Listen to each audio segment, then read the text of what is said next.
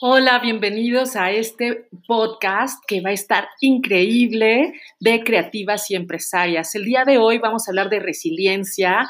La verdad es que es un tema fascinante y bueno, les tenemos que decir que nos picamos con el tema. Es un podcast casi de dos horas, pero sabemos que va a ser súper bueno para toda la gente que lo escuche, para los empresarios, cómo ¿Cómo abordamos cada quien nuestra resiliencia? ¿Cómo la hacemos más fuerte? Y bueno, hay muchas lecciones. Lean la narrativa que hicimos para describir el podcast y bienvenidos, como siempre, al podcast Creativas y Empresarias. Y bueno, estamos súper emocionados porque como siempre vamos a tener a estas maravillosas empresarias. Va a estar con nosotros Olga Clemente de Intercambi, Penélope de la Madrid de Abaca Interiores, Mariana Valero de Amas Angie desde Guadalajara, eh, Mónica Bárcenas de Eula Light y Virginie Velasco de ARC Difusión. Y yo, Alicia Silva, de Revitaliza Consultores. Así que bienvenidos a este podcast para que escuchen todo lo que tenemos que decir sobre resiliencia. Gracias.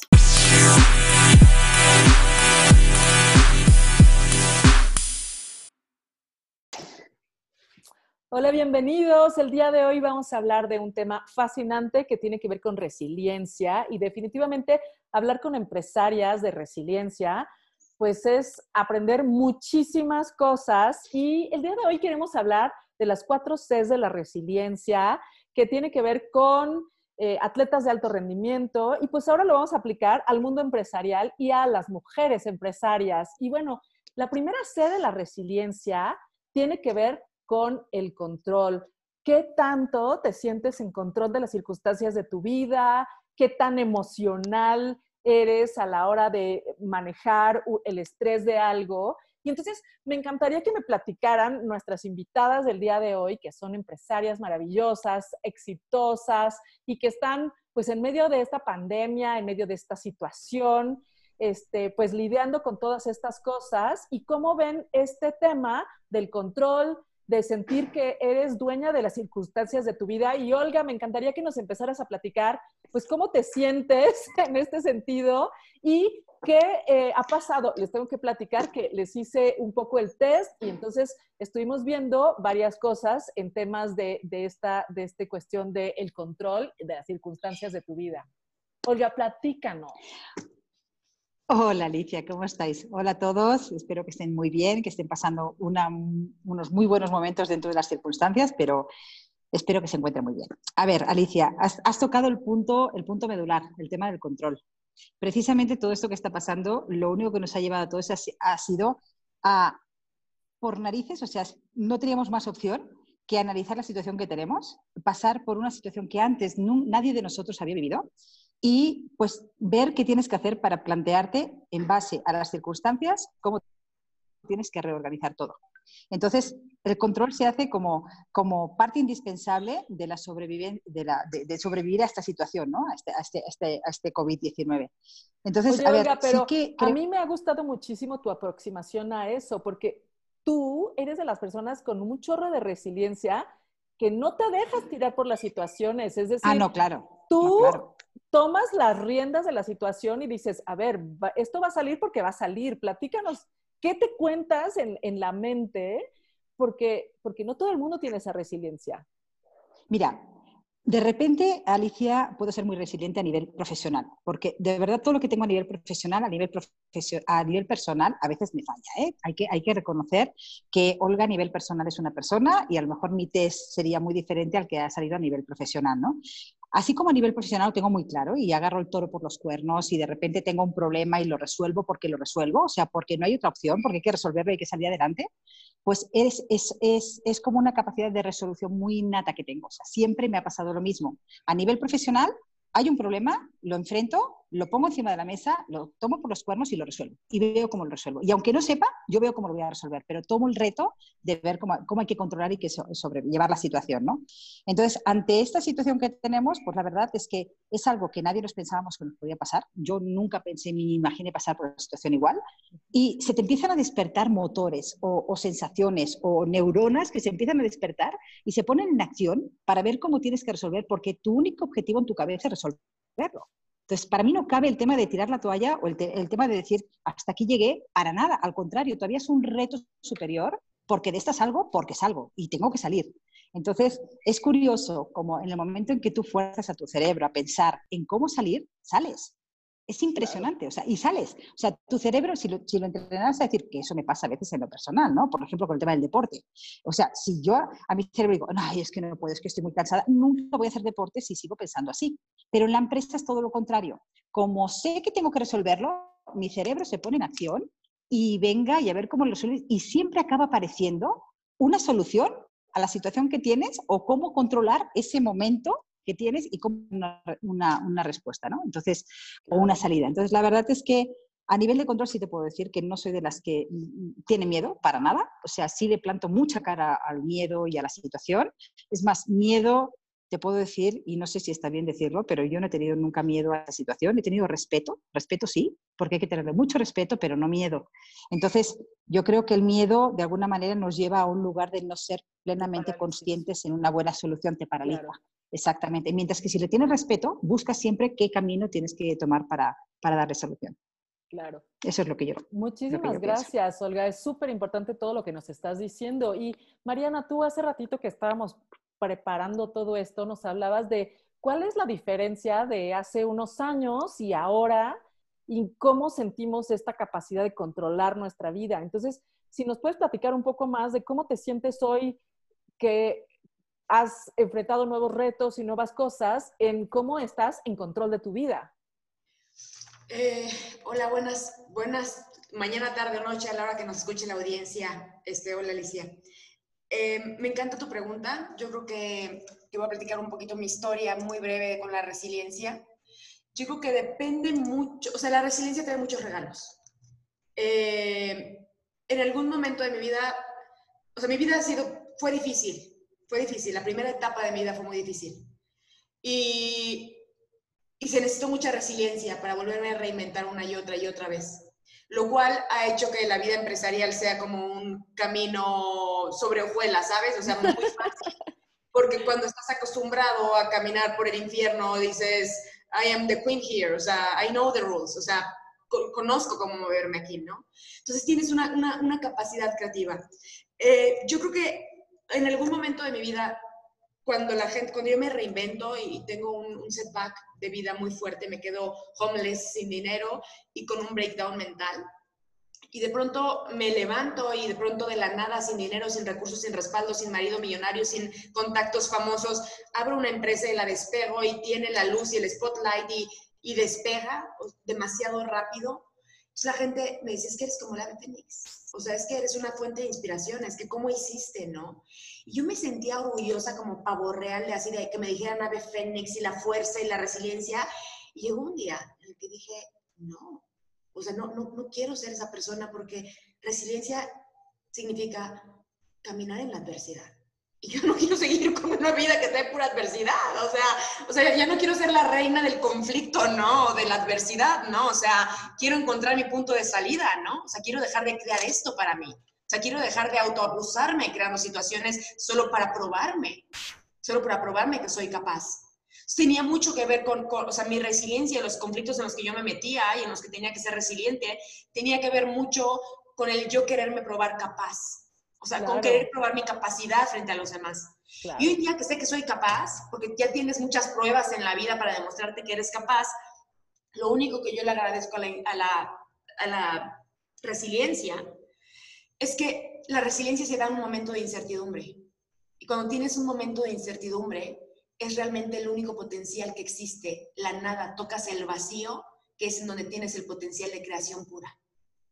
Porque no tienes un paradigma, no sabes a quién copiarle, no hay un camino escrito y no hay absolutamente nada más que el que te dejes sentir, ir con la única palabra clave que se llama determinación.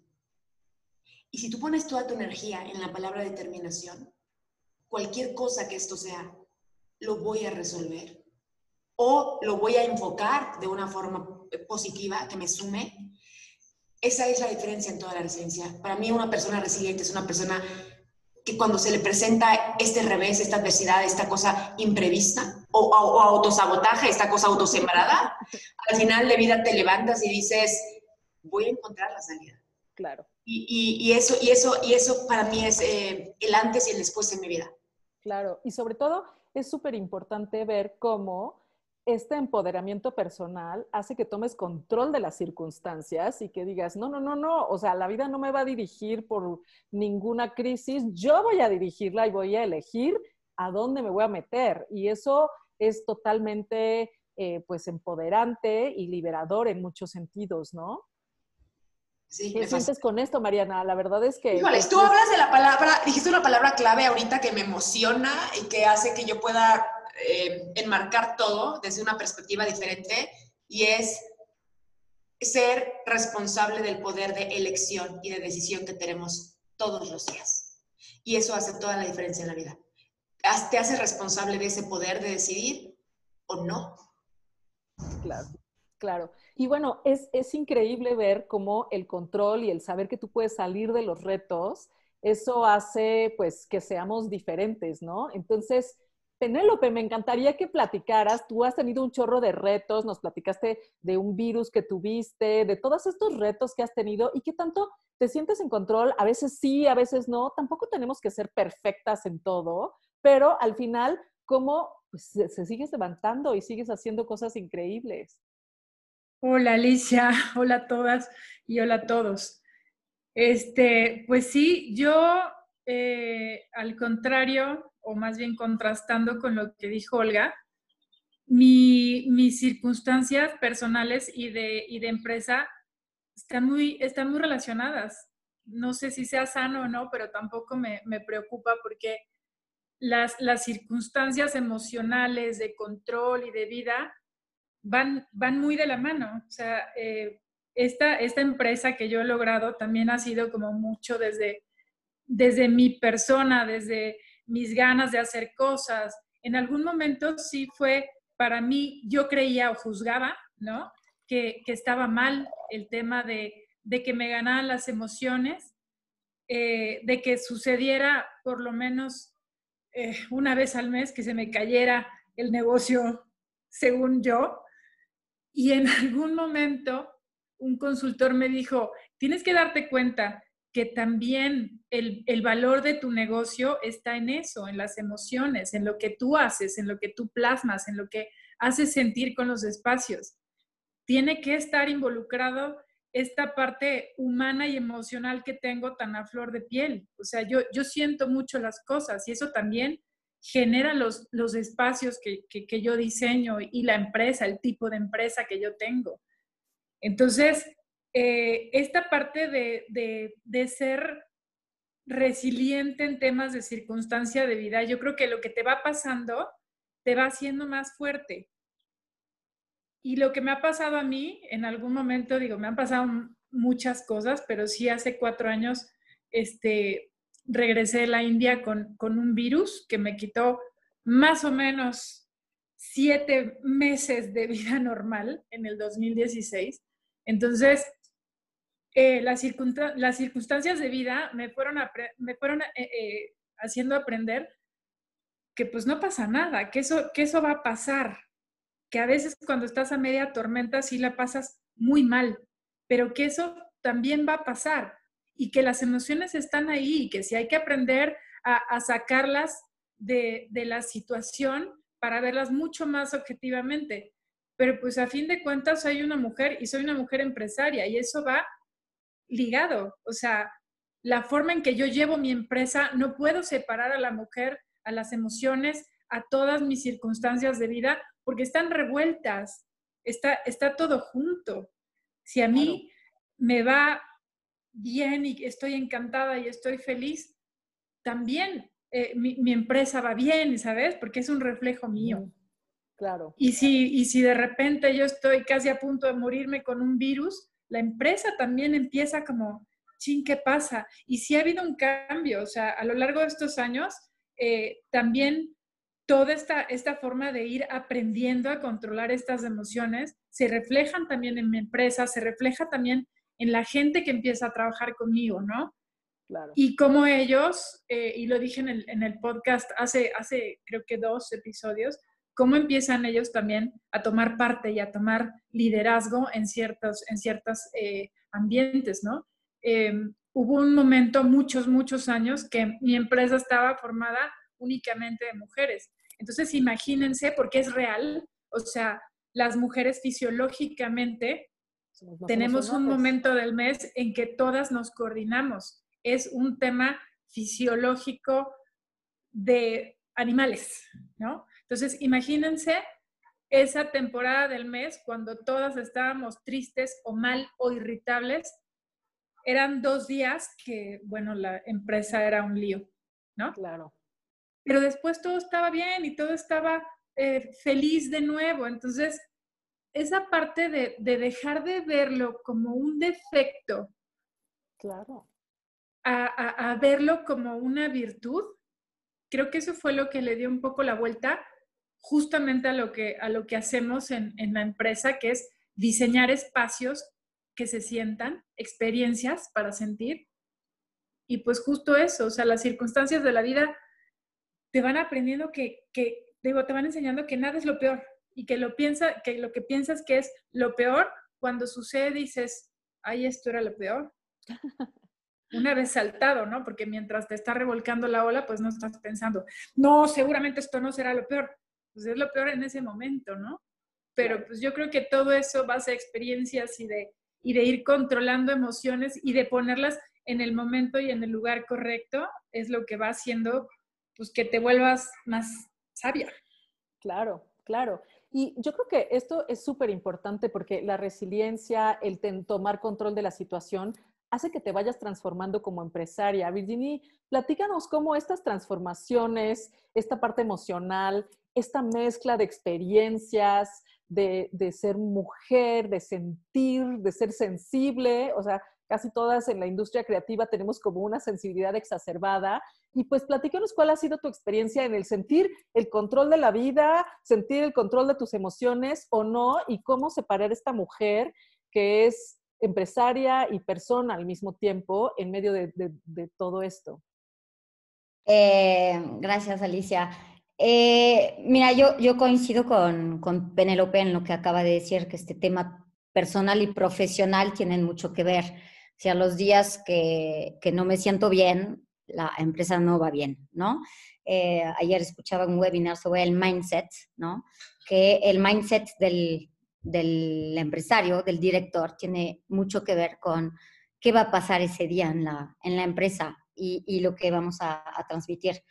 Yo, he tenido muchos, muchos altibajos en mi, en mi vida eh, que he estado eh, superando poco a poco y yo, yo también quiero, quiero tomar lo que decía Olga, que dice, yo no tengo miedo.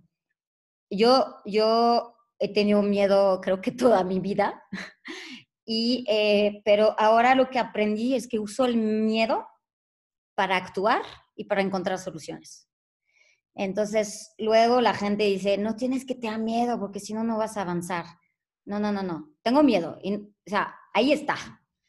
Pero lo uso para actuar, hacer, resolver, buscar soluciones. Siempre digo a, a, mi staff, les digo, a ver, busquemos soluciones. El problema ya lo tenemos. Busquemos soluciones. Entonces, yo sí uso el miedo, que no he podido deshacerme de él, para, para encontrar solución. Y también em, este tema del control, ¿no? Que, que estamos hablando ahorita del, del, tema del control y de la resiliencia. Eh, también algo que aprendí es no, no te estreses por las cosas que no puedes controlar. O sea, no puedo controlar el coronavirus, no, puedo controlar la pandemia, claro. no puedo controlar la crisis de la construcción y de la arquitectura, no lo puedo controlar. Claro. Entonces, ¿qué es lo que puedo controlar? Puedo controlar lo que yo hago y lo que mi empresa va a hacer para seguir adelante. Claro. Y entonces, este control lo uso junto con el miedo para, para, para avanzar y ver cómo salgo. Y tengo días donde siento que, wow, o sea, he hecho cosas em, importantes para la empresa y, y, hay días que digo, órale, es que no sé si vamos a salir de esas, de esa, pero la verdad es que eh, sí, yo era una persona muy negativa eh, y me he vuelto, no sé si positiva, pero propositiva, a lo menos, a lo menos propositiva. Y, eh, y, también em, leí El Secreto, que fue también, salud, que fue también algo bastante revelador, relevador, ah, revelador, perdón. Sí. Era por el drink. el Secreto que dice, ponte una meta y no importa el cómo, lo encontrarás. Y entonces yo me divorcié con 20 mil pesos en mi cuenta. Sí tenía un techo, sí tenía comida, pero tenía 20 mil pesos en mi cuenta y acababa de renunciar. O sea, entonces, pues dije, no estoy dispuesta a quedarme en una relación que no me hace feliz y tengo que salir adelante y, creé el negocio. Y dije, no sé cómo, pensaba tenía tres clientes y quedarme ahí solita, se transformó en algo más, pero he visto que si te pones un objetivo de salir adelante, el cómo va a venir. Ahora, no hay que esperarse en su sillón a ver cómo, cómo, cómo vamos a llegar. Hay que ir trabajando mucho, mucho, mucho, mucho, probar cosas, prueba, error, prueba, error.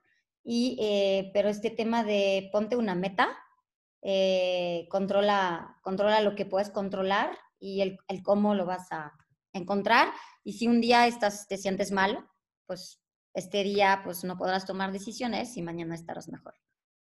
Qué, qué, bonito escuchar esa, esa parte de que, pues a veces no tenemos todas las respuestas, a veces no sabemos qué es lo que va a pasar, pero hay una especie de voz interior que nos dice, sigue caminando, que nos dice, hay algo para ti después de esto, ¿no? Entonces, nos encantaría que nos platicaras, Mónica, cuál ha sido tu experiencia en este sentir el control de la vida o no sentirlo y cómo estás manejando esta, esta creación de esta realidad o esta creación o este control de las emociones en, estos términos, ¿no? Y tú lidiando con, toda la gente de la fábrica en la que estás y, viendo qué pasa. Entonces, Mónica, Mónica es la directora y dueña de, de, Ula Light. Entonces, platícanos, Mónica.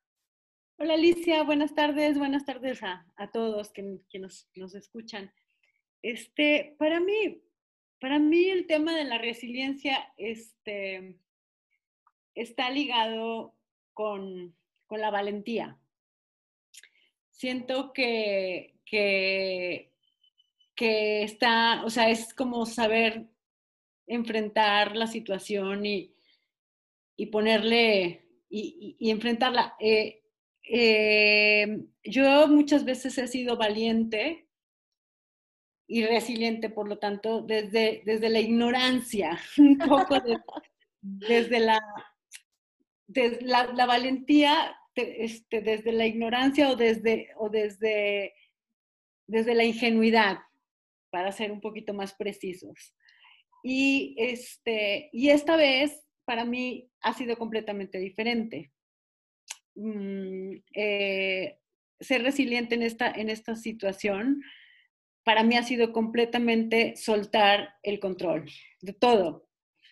Ha tenido que ver con al principio sentir como esa, ese positivismo de Olga, de decir, yo puedo con todo, yo este, voy a salir adelante, esto no, o sea, toda esta fuerza, para mí ha sido el trabajo contrario, ha sido de ahí soltar.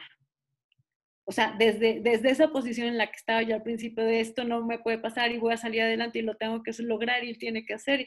O sea, es, es, ese, ese compromiso, desde ahí, para mí ha sido, ok, este, no sé si voy a poder, lo voy a hacer todo lo que pueda, voy a hacer lo mejor que pueda, pero sí soltar el, pues soltar un poco el resultado, hacer mi mejor esfuerzo.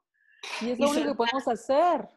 Soltar, soltar, porque ya estoy en una, en una incógnita tal y, o sea, con las circunstancias actuales no sé qué va a pasar. Entonces, ha sido soltar y decir, ok, si me tengo que reinventar o Ula Light se tiene que reinventar hacia otros, hacia otros lugares y, acabamos convirtiéndonos en algo diferente en lo, que, en lo que éramos o en lo que hacíamos, pues voy a tener que, decir que sí a eso porque, porque es tan grande el, cambio que está sucediendo en el mundo que tengo que estar dispuesta a, y ser flexible. O sea, la resiliencia creo que se trata de flexibilidad.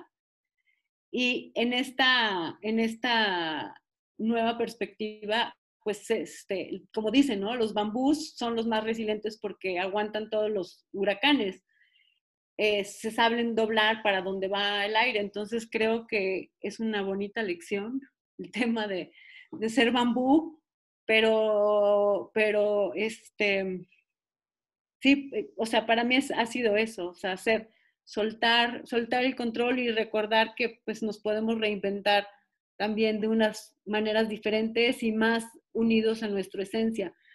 Eh, escuché apenas en algún, en algún en alguna conferencia por internet que se trataba, eh, las crisis te reconectaban también con tu esencia. Y eso es bonito, cuando reconectas ahí, este, sales más fuerte. Y eso también siento que es un secreto de la resiliencia. Volver al, origen, regresar al, origen y, y serte fiel. Y yo creo que lo que nos está pasando a todas es que la resiliencia no nada más es salir de la crisis, sino salir transformada, salir con más herramientas, con más lecciones, con más cosas. Entonces, este, hablando de estas características que tienen los atletas, hablando de estas características que tiene toda la gente que es resiliente y que sale adelante, pues a mí me gustaría hablar y, y, cuestionarlas a ustedes en dos cosas. En tanto que es su compromiso con establecer objetivos y cumplirlos, pero sobre todo con esta capacidad que tienen los emprendedores, que mi mamá siempre dice que tenemos que estar locos para emprender porque un poco ingenuos, como todos dicen, un poco este, súper positivos de creer que nos va a ir súper bien, ¿no? Eh, esta, esta capacidad de tomar riesgo y de capitalizar experiencias. Yo creo que los emprendedores somos los que tenemos la mayor narrativa de que no siempre nos va bien, pero seguimos intentando. Mariana, me encantaría que nos platicaras todo esto de cómo estableces objetivos, cómo tomas riesgo y sobre todo, este, pues escucharte a través de estas semanas ha sido súper bonito ver cómo tienes esta capacidad impresionante de capitalizar tus experiencias y de hacer que te transformen y que te lleven a otro lugar, ¿no? Platícanos un poco. Qué linda. Gracias, Alicia. Em, cuando hablamos del establecimiento de objetivos, yo cada vez estoy más segura de que si no sabes para dónde vas, vas para atrás. O sea, vas caminando en círculos y avanzas un paso y te regresas tres. Y para que tengas claro a dónde quieres ir, tienes que tener claro quién eres y qué te funciona. Y te lo dice una persona que por años trató de copiar la fórmula de éxito de otros, que se creyó que el éxito era lo que me habían enseñado en un capítulo, o sea, un programa de crecimiento desesperado. Y mi único objetivo era que mi empresa creciera. ¿A qué costo? Al costo que fuera. O sea, crecer igual a éxito. O sea, tienes una empresa próspera si crece. Y yo cuando abrí la empresa, mis objetivos eran, voy a abrir una, oficina en Ciudad de México, una en Miami y voy a, a, diseñar hasta Dubai. O sea, y han pasado, este verano cumple cinco años. Y te puedo decir que ese establecimiento de objetivos estaba completamente distante de la persona que yo soy. De la persona sensible, humana, amorosa, generosa que soy. No puedes crecer a cualquier costo. Y el primer costo fue mi tiempo, mi salud, mi calidad de vida. Y creo que hay cosas que no deberían ser negociables. Entonces, yo lo único que me ha enseñado esta situación que estamos viviendo, COVID-19 pandemia, es a no establecer un objetivo si no tengo la claridad de que ese objetivo esté alineado a la persona, no que soy hoy, sino a la persona que quiero ser y a la vida que quiero tener, en todos los sentidos de mi vida. Entonces, estoy cambiando por primera vez con humildad el restablecimiento de objetivos, a no crecer, sino a reducir, pero a buscar el, ahora sí que el crecimiento, pero de mi equipo de trabajo. Estoy por primera vez considerando mis objetivos, un, un plan de carrera para ellos, un desarrollo para ellos y pensar que el capitalismo en el, en el concepto empresarial que me enseñaron nunca contempló que la gente que trabaja para ti también sintiera que estaba trabajando para algo propio y no nada más para pagar sus cuentas. Entonces, eh, ahorita estoy en una completa reestructuración interna, o sea, en mi persona, eh, más de definir quién soy y qué mujer quiero ser. Eh, mi único objetivo en este momento es trabajar menos, tener más tiempo para descubrir nuevos intereses, estar un poco más en paz quedarme con un equipo más pequeño, pero que ellos crezcan y que tengamos una relación más íntima. Para mí, hoy en día, la intimidad es un valor importante. Qué bonito, qué bonito escuchar eso. Y me recuerda mucho de mi propia experiencia en, en Revitaliza y sobre todo porque yo sí creé una compañía para, para mejorar el mundo, estaba súper emocionada de crear una cultura empresarial y yo siempre creía que estaba en control de las circunstancias. Había hecho muchas empresas. La verdad es que soy como un, este, un, ¿cómo se llama? Estas personas que empiezan empresas y empiezan empresas, pero de casi de manera adicta. Pero bueno, tuve muchas empresas y ahora que tengo esta empresa, este, me siento mucho más en control de las circunstancias, justamente porque, porque he aprendido de todas mis fallas y de todas mis mis bancarrotas y de todos mis errores del pasado. Me acuerdo que en mi primera empresa me decían que por qué no era una líder este, más estricta y los regañaba, ¿no? Entonces, este, después eh, sí me di cuenta que, que la vida te va enseñando otras cosas y que vas cambiando con el tiempo. Y cuando fundé esta empresa, venía de nueve años de vivir fuera del país y bueno, con unas circunstancias de vida y un reto y unas ganas de salir adelante pero sobre todo con mucha seguridad de que sí podía hacer estas cosas y, y escucharte, ver que lo que está saliendo ahorita es verdaderamente la esencia, los valores, pues la verdad es que a mí sí me fue súper mal tratando de abrir una empresa en otro país donde no entendía absolutamente nada. Y sí me transformé completamente en esas circunstancias a otra cosa, de tal manera que cuando regresé a México, pues definitivamente había unos nuevos valores y unas nuevas prioridades. Y justo este, dicen que la mayoría de las empresas top se fundan cuando los, los fundadores tienen 40, yo tenía 40 hace 10 años, y entonces fue verdaderamente eh, lindo tener alineado, como dice Mariana, tus valores, lo que te importa. Yo decía, es que yo quiero que, que la demás gente viva bien, que la demás gente eh, tenga una causa y que juntos estemos en esa causa, ¿no? Entonces, esta capacidad de tomar riesgo, yo lo que he visto, sobre todo para las empresarias femeninas, es que las cosas tienen que tener un sentido más allá que solo hacer dinero. Y eso ha sido un patrón muy fuerte en esto de tomar riesgo, de tomar otra manera de ver otras prioridades, pero también esos son aprendizajes que vas teniendo cuando capitalizas estas experiencias. Me encantaría, Olga, que nos platicaras cómo haces esto para poner tus objetivos, para tomar riesgo. Yo sé que tú has tomado un riesgo fuertísimo, que te estableciste en este país, en Puebla, que es súper retador, y yo lo sé porque yo estudié ahí y fue bien difícil entender qué pasaba con la sociedad y qué pasaba con todo eso. Entonces, platícanos cómo ha sido esta cosa de tomar riesgos, porque, porque definitivamente eres una Ay, de riesgos. Ay, Alicia, mira, la verdad es que escuchando a todas mis compañeras me encanta porque siempre todas las mujeres nos identificamos, una parte nuestra se identifica con cada una de nosotras. Hay momentos de nuestra vida, la vida es una gran escuela.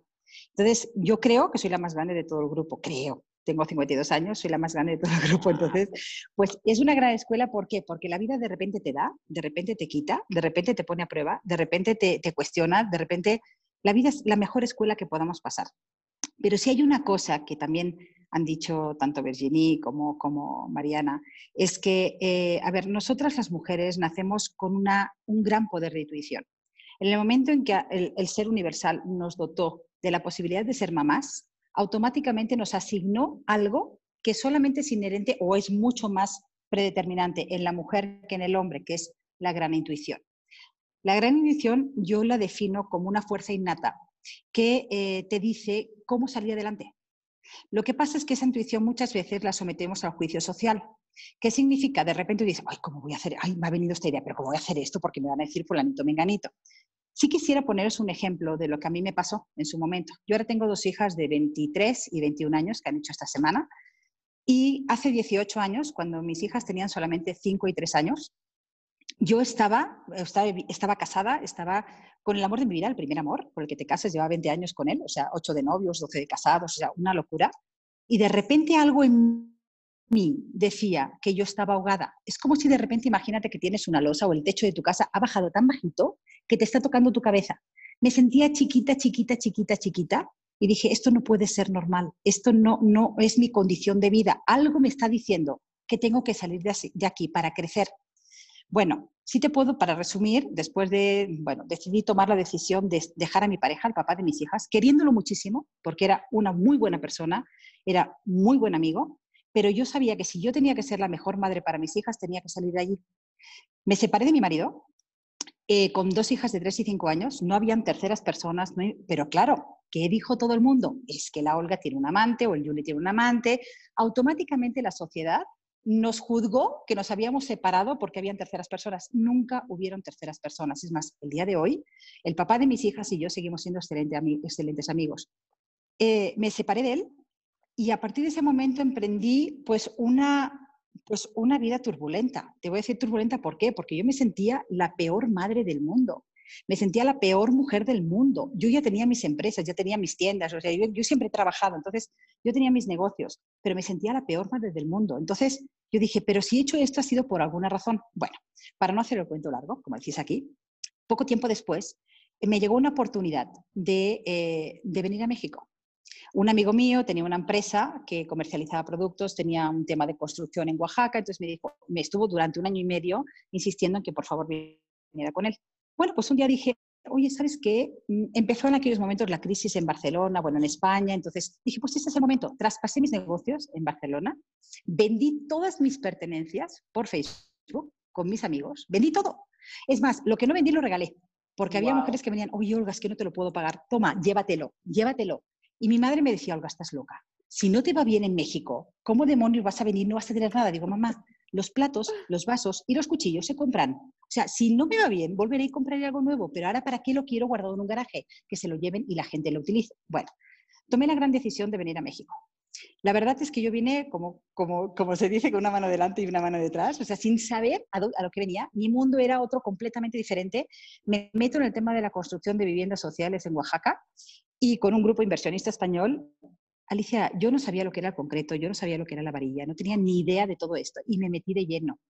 Te aseguro que en un año, o sea, lo que no sabía lo aprendí. Internet es la gran escuela. Lo que no lo preguntas, lo que no te rodeas del mejor y aprendes del mejor arquitecto que tienes cerca tuyo y aprendes de él. Entonces, ¿qué os quiero decir con todo esto? Si, si a ver, hace tres años, y, aquí Penélope también me, me dará razón, tuve un coach de vida que me enseñó, y lo primero que me dijo cuando me vio, se me quedó mirando y me dijo, Olga, tú no tienes que pensar. Lo quería agarrar por el cuello y escañarlo. ¿Cómo me estás diciendo que no tengo que pensar si yo lo pienso todo? O sea, yo soy de las personas que calculan desde la mañana hasta la noche lo que tienen que hacer y tal. Olga, tú no tienes que pensar.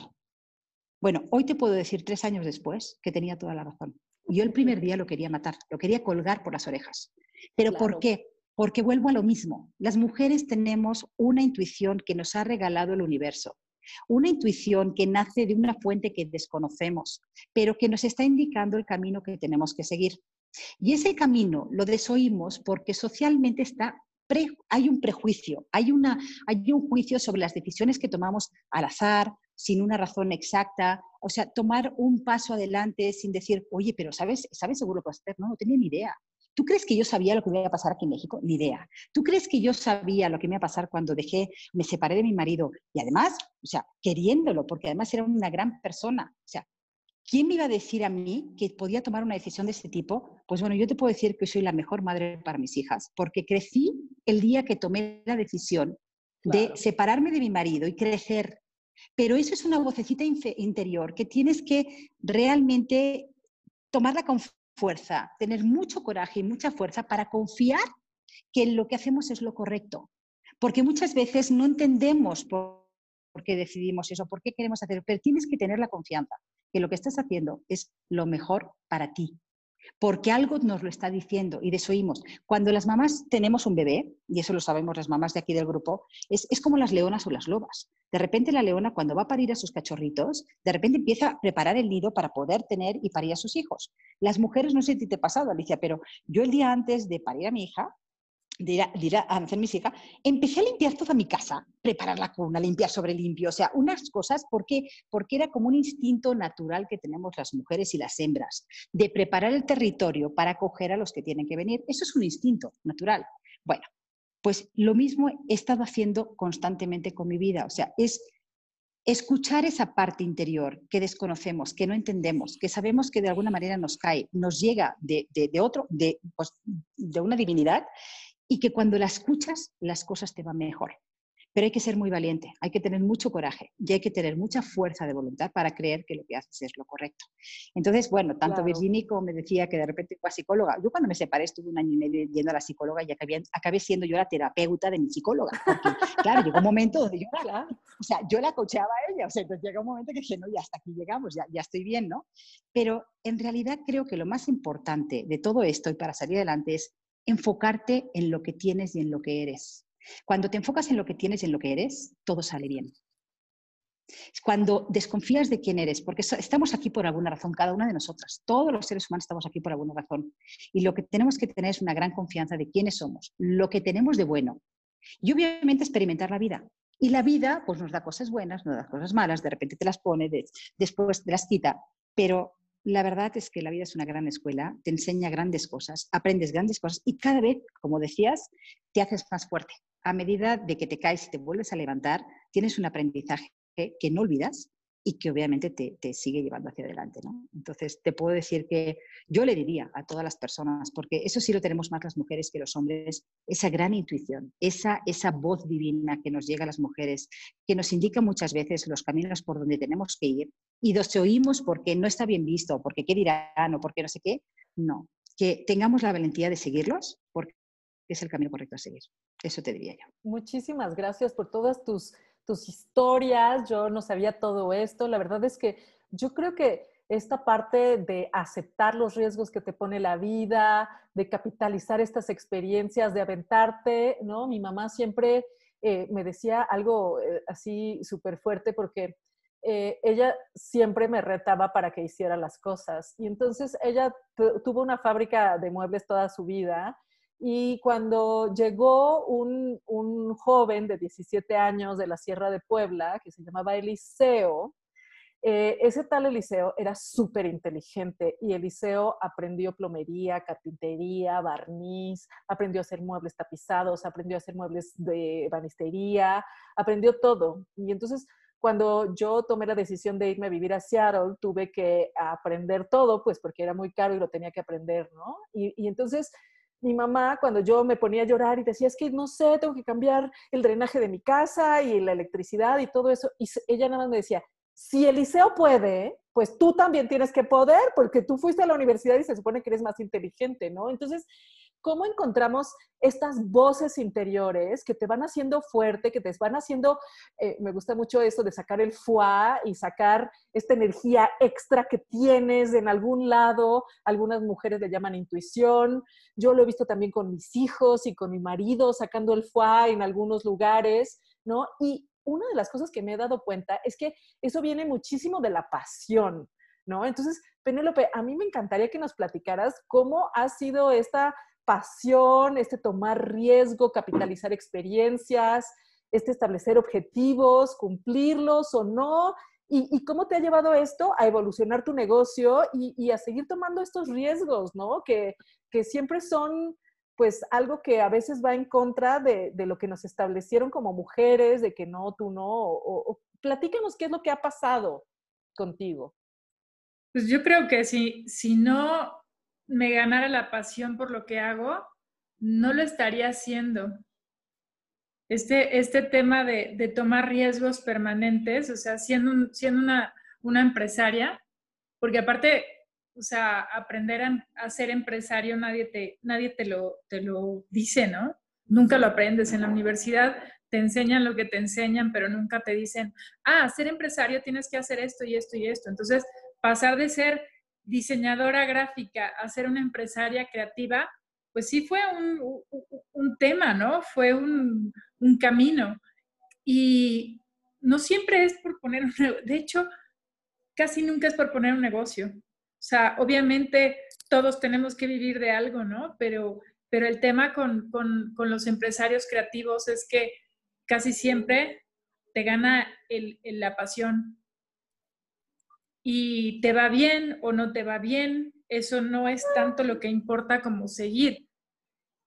Y creo que también en esta, en esta temporada de crisis y en todas las crisis, porque digo, para mí, esta es una crisis, pero no es la crisis que, es, que, ha sido más fuerte para mí, honestamente. O sea, esta sí ha sido una, una crisis emocional llena de muchas cosas, pero en tema empresarial no ha sido la, crisis más fuerte. Pero sí yo creo que esta parte de la pasión es la que a mí me ha, me ha mantenido a flote. Y es lo que, lo que, la confianza que le tengo a lo que hago, el, el amor a, a, a, lo que hago y también pues el talento este talento que tengo que decidí llevarlo a, otro nivel, es justamente lo que me ha hecho tomar ese riesgo y querer tomar el riesgo con todo lo que implique. Malos momentos, buenos momentos. Hay veces que no ha sido un negocio, pero ser muy terco, pues creo que también es una, una buena característica, ¿no? O sea, ser terco puede tomarse mal, pero también ser terco es ser, es ser persistente, ¿no? Entonces, ser un empresario es tomar riesgos todo el tiempo, es capitalizar todas las experiencias porque no te vas a echar para atrás, te va a pasar algo y cuando lo resuelvas te va a pasar otra cosa. O sea, en mi caso es cada vez que iniciábamos, ahorita porque pues ya las aguas van tomando su nivel y de repente pues ya te la sabes, ¿no? Y llegas a una obra y, pasaron mil cosas, pero pues como te han pasado otras 60 mil cosas, ya sabes por dónde va la solución. Entonces, capitalizar las experiencias es eso, los errores, todas las metidas de pata. Dices, bueno, ya sé, vamos a hacer esto, ¿no? Pero eso precisamente viene desde el fondo de la pasión que yo tengo por lo que hago y que no me voy a rendir, aunque a veces sí tenga ganas y, que lo haya hecho, porque lo he hecho varias veces, ahora sí ya no puedo, pero pues siempre puedo. Entonces, creo que, que cualquier empresario se puede identificar con esta parte. Cuando ya no puedes más, es cuando vas a, vas a lo que sigue. Cuando dices, ahora sí ya, esto se fue al cuerno, es cuando lo que sigue ya está ahí. Y cuando sabes que lo vas a hacer y que lo vas a lograr, o sea, nunca se te va a presentar algo que no puedas hacer. A veces eh, este tema de, cambiar de ser creativo a ser empresario creativo te, fuerza siempre a, tener un, un, nivel de organización de logística que no conocemos. Claro. O por lo menos en mi caso era, pues uno es creativo, diseñador, ya sabes, tienes, a pesar de que no somos artistas, tienes como esa vena artística que dices, sí, pero tal, soñador, ¿no? Cuando empiezas a ver que hay que establecer objetivos, que hay que hacer ciertas cosas, que es una empresa, es cuando empiezas como chin, sí o no, es justo el punto de quiebre en ser diseñador o ser arquitecto o ser lo que sea, a ser empresario, ¿no? Entonces, claro. de ahí, de establecer objetivos a cumplirlos, pues eh, también hay un trecho, ¿no? sí, está Entonces, fácil decirlo, pero hazlo. Sí, exacto. Entonces, no nada más es eh, eh, establecer objetivos, es cumplirlos y, tomar el riesgo de todo lo que implica cumplir esos objetivos. O sea, sí, yo quiero hacer esto, pero para llegar al 6 hay que pasar 5. Y esos cinco pasos a veces no son nada fáciles. Claro. Pero pues cuando estás ya en el barco, empiezas a tomarlo y después de los primeros años, que son los más difíciles, los más complicados, porque creo que nos, nos ha pasado aquí a todas que, que empezamos a, a, una edad en la que eh, mucha gente estaba trabajando para alguien más. Cuando tomas la decisión de ser tu propio jefe y de empezar y ser un freelance y después creces un poco y después te conviertes en jefa y e, e, esa, esa no sé cómo es, todas esas, partes de, ir cumpliendo los pasos, pues son muy complicadas y hay que irle aprendiendo cada vez, cada vez. Y a veces los objetivos dices, ay, eso no lo quiero hacer, ¿no? Pero pues hay que hacerlo y a veces cuesta mucho tomar ciertas decisiones, pero pues esas precisamente son partes de, crecer como, como persona, como ser humano, como empresario, como, pues como el, objetivo que tenemos venir a esta vida, ¿no? Claro. Todos tenemos una misión.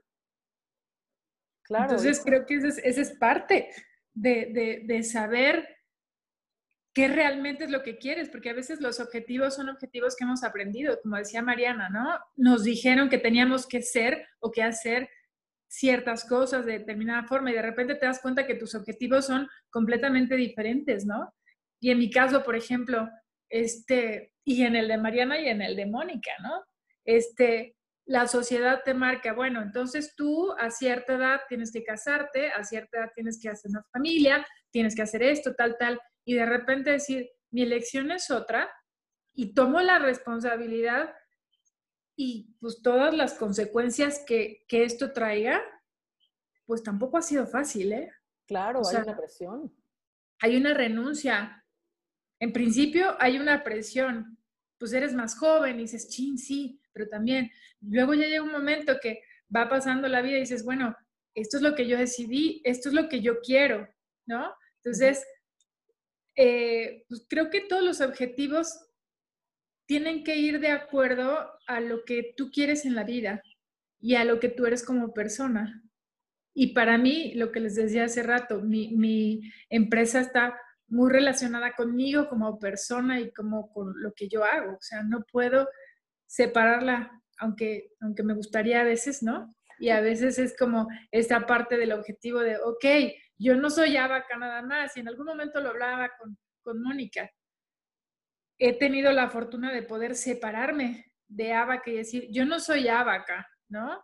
Yo soy Penélope y hago cosas de abaca. Abaca sí soy yo, pero al revés no.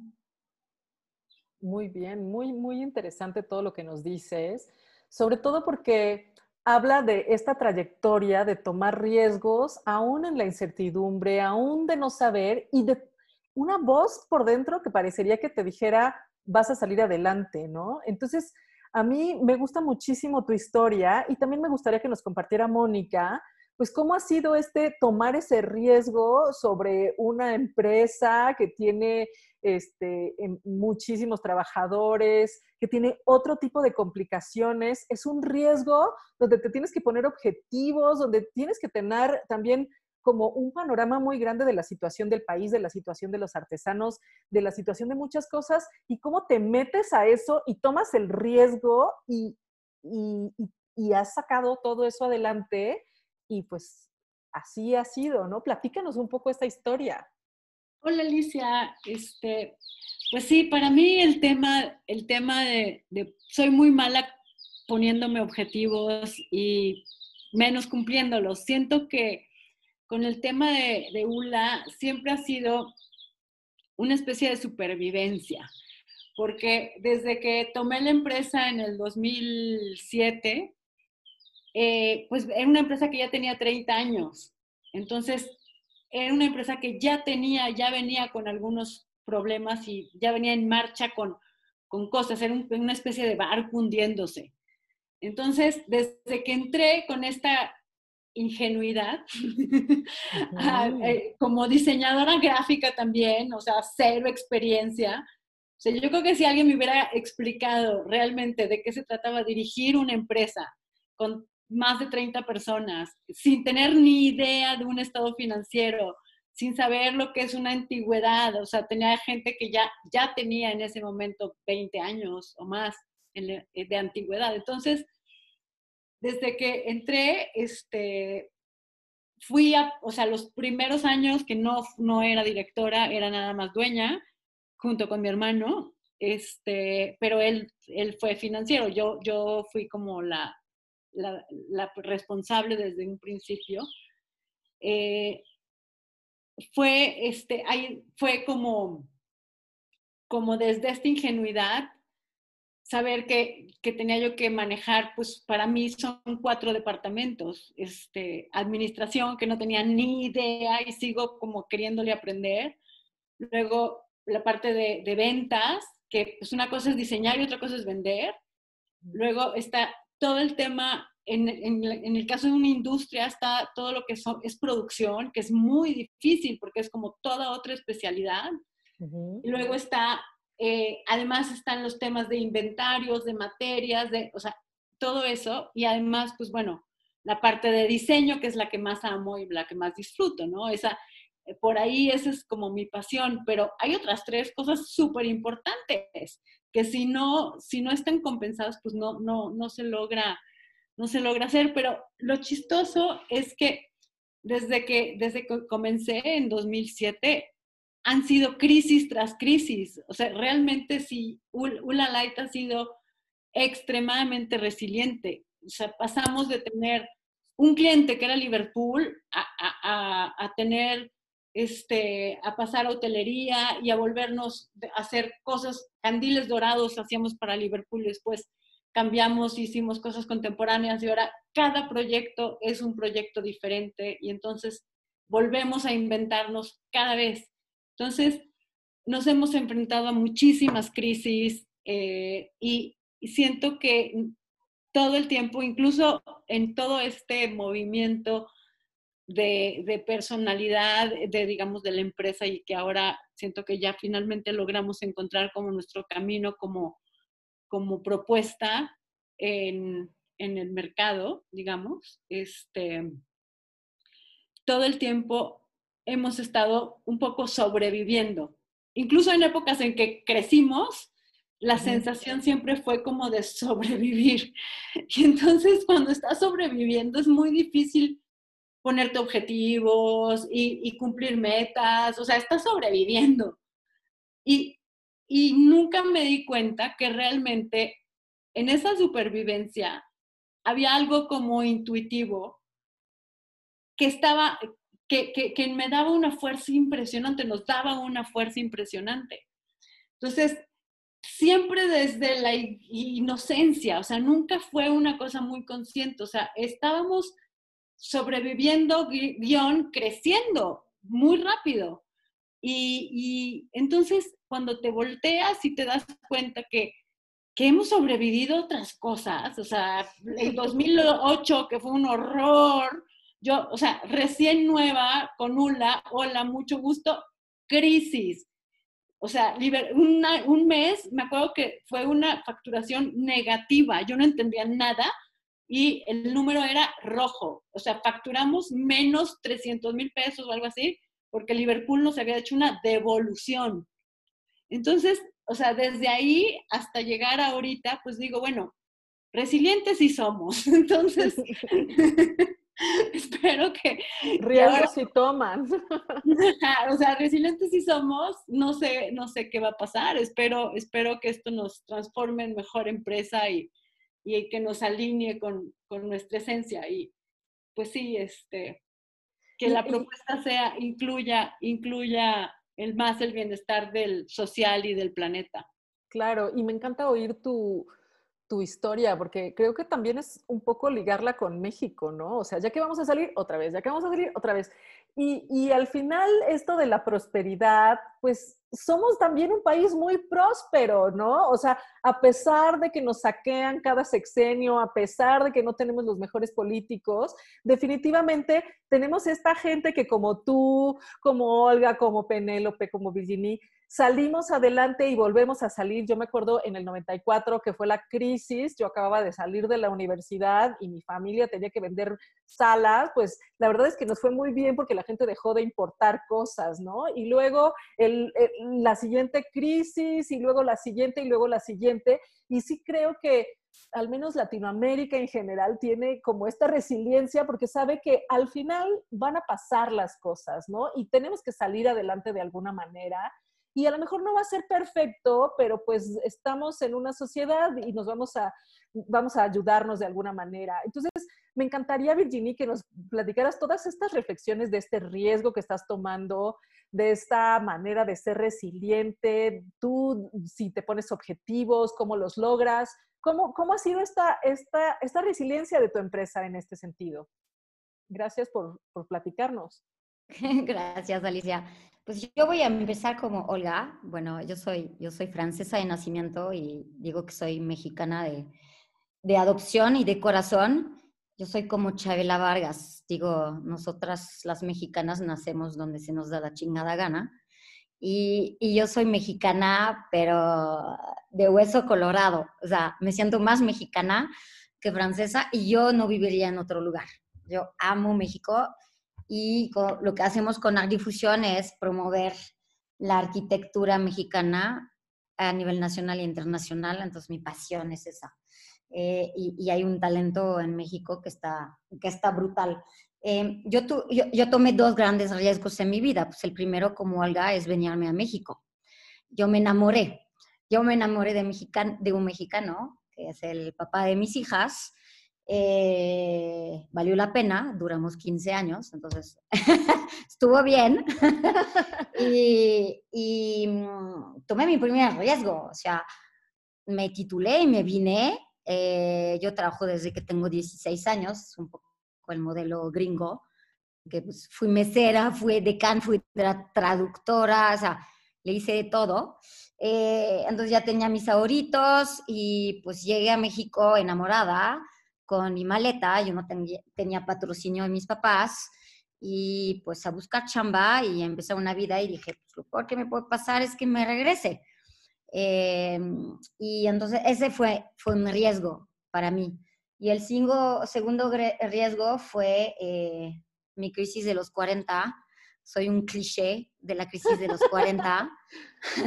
Siempre lo digo, luego doy conferencias de estudiantes, digo, yo soy un cliché de los de los 40. Tú hace rato decías, ¿no? Que muchas, muchas mujeres luego em, empezamos en nuestras empresas a los 40, que no es el caso de Penélope y Mariana, que quiero que, que creo que apenas saliendo del, del kinder empezaron a ser empresarias. Pero eh, yo tengo mi crisis de los 40, me separo, renuncio a mi trabajo, eh, yo ya no era yo, que creo que es lo que decía Mariana, ¿no? Yo, yo, yo era una persona que ya desconocía, yo era una mamá, yo sí trabajaba medio tiempo, pero, pero no me hallaba, yo ya había perdido esta energía que tengo, esta pasión que tengo, tenía una vida rutinaria, monotona. un día me despierto, que si de los 40, y digo, ya no quiero esa vida. Y entonces eh, renuncio y entonces empezó a decir, pues, voy a, yo ya hacía promoción y difusión para, para Javier Sánchez y internamente, y entonces digo, pues yo voy a empezar un negocio yo sola y tres, tres clientes, ¿no? Y me ganó, y me ganó y llegaron tres más, y llegaron tres más, y de repente soy empresaria, de hecho, me gustan las anécdotas, eh, o sea, yo, yo, ya, ya saben las juntas, ¿no? De triple, de doble A, no, no triple, doble, doble A, ¿no? Los alcohólicos anónimos, eh, que llegan y dicen, hola, yo me llamo Virginie y soy alcohólica, ¿no? Y un día tuve que decirme a mí misma, hola, me llamo Virginie y soy empresaria.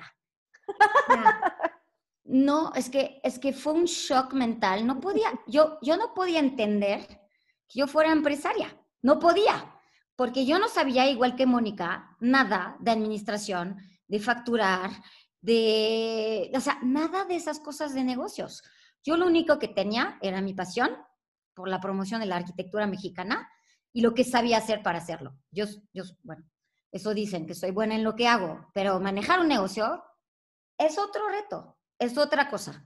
Y entonces, bueno, me metí hace poco en un curso de Entrepreneur Organization porque pues necesitaba saber, Mónica también ahí estuvo tomando unos cursos ahí en, en Estados Unidos, en Goldman Sachs, porque necesitaba saber. Y entonces aprendí de mis errores, como tú decías. Eh, yo antes era de las que decían, no, me fragelaba, ¿cómo se dice? ¿No? Así de, ya comiste un error, eres la peor, eh, ¿cómo pudiste? No sé qué. Y hoy, hoy aprendí, aprendo de mis, de mis errores, ¿no? Em, y sabes que una cosa que, que, encontré es que, es que tener hambre me ha retado a emprender y a tomar riesgo. Entonces, cuando era chava y me mudé a México por amor, pues tenía hambre. Mi primera chamba me ofrecían 5 mil pesos como recién ingresada de la carrera de arquitectura y les decía, ¿cómo? ¿O pago mi renta? Yo, yo no tenía, o sea, yo tenía para vivir tres meses en México y that's it. Y entonces, mm, o sea, entonces eh, tuve hambre y entonces busqué una chamba y después otra y después otra. Y después tuve hambre porque pues decidí separarme y todo lo que había ganado como buena francesa, pues todo se mete en la misma cuenta. Y entonces cuando nos divorciamos, bueno, hicimos patrimonio, entonces eso estuvo bien, pero cuando nos divorciamos, pues ya no hay nada en la cuenta porque todo lo metí en la familia. Eso es algo como muy europeo, creo. Y, y, entonces me, tener hambre me ha ayudado a tomar riesgo y, y a ser empresaria y, y era mi, mi alcohólicos anónimos o empresarios anónimos y tener que aceptarlo. Y, y, y, yo también soy muy ingenua, igual que Mónica. Yo he manejado mi negocio con mucha ingenuidad pero lo que ha compensado es mi pasión. Entonces, eh, funcionaba porque estaba apasionada y, ayudaba a los demás, a los arquitectos, a los diseñadores a promover su trabajo. Entonces, funcionaba, pero cuando entré en el, en el curso de negocio de Yo Accelerator, me decían, es que eres Madre Teresa. Y yo, sí, ¿y eso es malo? O sea, yo contraté a una mujer embarazada, creo que teníamos esta práctica la vez pasada. Eh, también Olga. Eh, ¿quién, ¿Quién contrata a una mujer embarazada? Mujeres.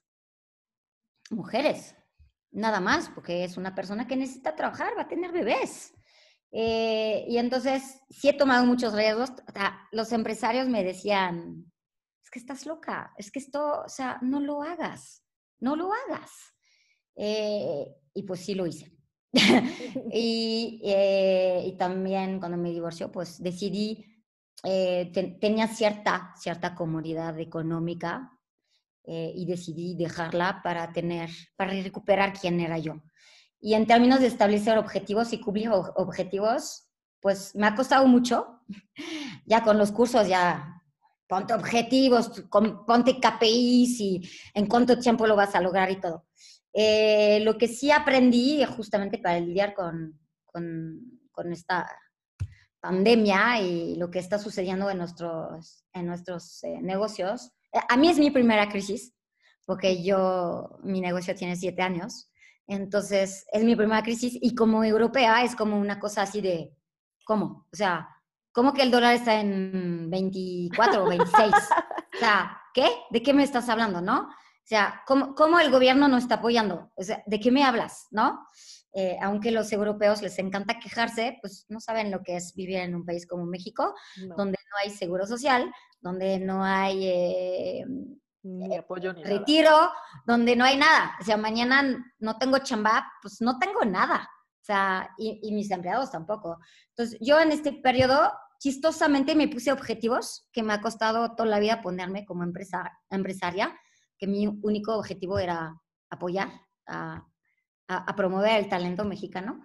Eh, y entonces me puse objetivos y mi objetivo fue no despedir a nadie, no bajar los sueldos e intentar eh, abrir mercados. Y entonces de repente estoy promoviendo una marca que yo pues, había promovido arquitectos, diseñadores, eh, una vez una concretera, una vez una desarrolladora, una vez una constructora. Y de repente una marca me busca y yo, vamos a lanzarnos. Y eso fue un riesgo, porque yo les hice una propuesta y siempre empiezo con un diagnóstico y no sabía bien qué les iba a proponer, pero sabía que podía ayudarlos. Sabía que con toda mi experiencia iba a poder ayudarlos y tener resultados. Y está funcionando. Claro. Pero me aventé, me aventé sin saber cómo lo iba a hacer, pero dije la ingenuidad que dice Mónica. Total. Pues, pues lo voy a hacer, no sé cómo, pero lo voy a, lo voy a hacer y pues, pues esto es lo que está, es lo que está pasando ahora. Muchas gracias, Virginia. Es súper bonito lo que dices y me hizo recordar algo que mi mamá siempre dice, ¿no? Que para hacer en la vida necesitas tres cosas, inteligencia, ganas y necesidad. Y entonces ella veía a mis amigas de la Universidad de las Américas, todas lindas e inteligentes, y me decía, no la va a hacer porque, porque no tiene necesidad, no, no le interesa salir adelante. Y la verdad es que en este mundo de empresaria, pues siempre ha sido eso, ¿no? ¿Cómo, cómo recuperas esa hambre y a veces es un hambre de dinero y a veces es un hambre de necesidad de probarte y a veces es un hambre de necesidad de, de otras cosas, ¿no? Esto que decía este, Mariana, de que a veces es que la gente espera que crezcas o que tengas todas estas cosas y replantear tu arquetipo del éxito, pero, pero siempre hay este motor y estas cosas que te dices adentro, ¿no? Estos objetivos que te vas poniendo. Yo creo que hay un, un programa muy fuerte eh, en esto de ser empresaria mujer. A mí me tocó, yo también eh, pues fui empresaria antes de, darme cuenta y después de incluso equivocarme, hacer negocios con amigos, pelearme con mis amigos y verdaderamente tener el corazón tronado, pues porque había sido una relación súper buena e importante, decidí hacer un Green MBA para, para saber cómo fregados se hacían los negocios y cómo le hacía para no pelearme con mis amigos si tuviera necesidad de hacer un negocio con ellos, ¿no? Entonces, bueno, ah, esta, esta constante que veo todo el tiempo, nos estamos compartiendo em, webinars y recursos y cosas así. Y la última pregunta que me gustaría que, que le platicáramos a, a, nuestros radioescuchas, podcast escuchas, como sea, es ¿cómo han hecho su confianza en sí mismas, no? Esta parte de la resiliencia tiene muchísimo que ver con la autoconfianza, ¿no? Creer que sí puedes es una, una, una casi otra parte de ti que te está diciendo un programa. Y a veces, si creciste en una familia que no te echaba muchas porras, a veces por oposiciones, pues voy a poder y voy a hacerlo, ¿no? En mi caso, pues fue eh, yo siempre me quejé muchísimo de mi mamá, que era muy, muy, muy cabrona, y siempre me dijo, tú vas a ser la jefa. Ella había sido, este, había sufrido mucho no siendo la jefa porque decía que tenía este, jefes idiotas, y entonces como conmigo se vengaba, ¿no? Tú no vas a tener jefes idiotas, tú vas a ser la jefa, tú, nadie te va a acosar, nadie te va a pedir que hagas cosas que no quieres, tú vas a decidir, tú vas a hacer eso y casi fue una programación y entonces yo no tuve nada que decir ante eso. Entonces mi autoconfianza, aunque me quejé años y años de mi mamá que era muy cabrona, sí tiene que ver con que, con que me programaron para ser fuerte, para resistir, para todas esas cosas, ¿no? Entonces, ¿cuáles fueron estas cosas que, les dijeron y cómo se, se pusieron en contra o a favor ¿O qué fue lo que pasó, Penélope? Me, me gustaría que nos empezaras a platicar, pues, cómo es esto de la autoconfianza. Ya tenemos poco tiempo, pero bueno, un poco es bien importante en este tema de la resiliencia.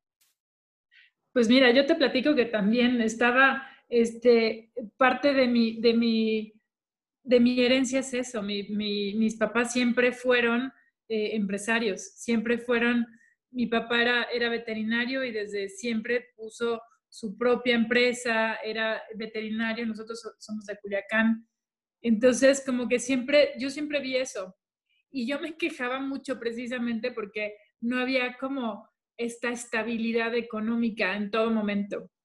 O sea, ser empresario a veces se confunde con ser, autoempleado y con, a veces está bien, a veces está mal.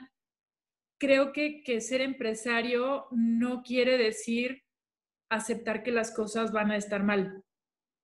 Más bien es hacer planes para que estén bien.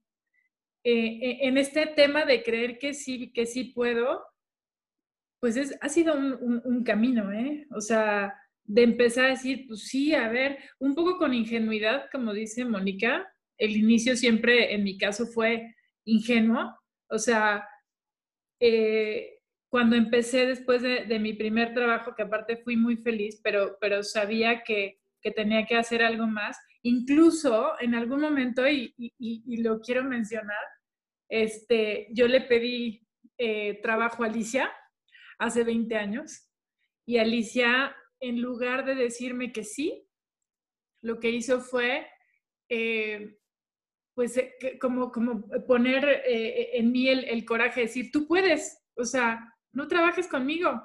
Y yo iba en una, en una entrevista de trabajo y a un trabajo que estaba increíble y que, que, me platicaba, sí, mira, a lo mejor no tienes que rezar los viernes y tal y tal. Entonces yo decía, está padrísimo el trabajo, pero salió de ahí diciendo, no, yo no quiero trabajar con Alicia, yo quiero hacer mis, propias cosas, quiero hacer mi propia empresa y Alicia me convenció que yo podía. Y entonces le creí. Y le creí a Alicia y le creí a mis papás y le creí a la vida, pero pues sin creer mucho tampoco en mí, ¿no? Entonces, pues, este, ha sido un proceso y ha sido un proceso de vida que también a veces sí creo que puedo, a veces creo que no puedo. O sea, siempre estoy como teniendo muchas ideas, siempre sé qué es lo que sigue, porque también, también es, es, una herencia. Mi papá era, era, un visionario, mi papá siempre, siempre estaba teniendo ideas y siempre estaba haciendo este, eh, grandes empresas y negocios y, a lo mejor tenía mucha iniciativa y poco terminativa, ¿no? Pero, pero para mí fue creer en eso, fue crecer en eso, fue decir, ok, pues así es como es.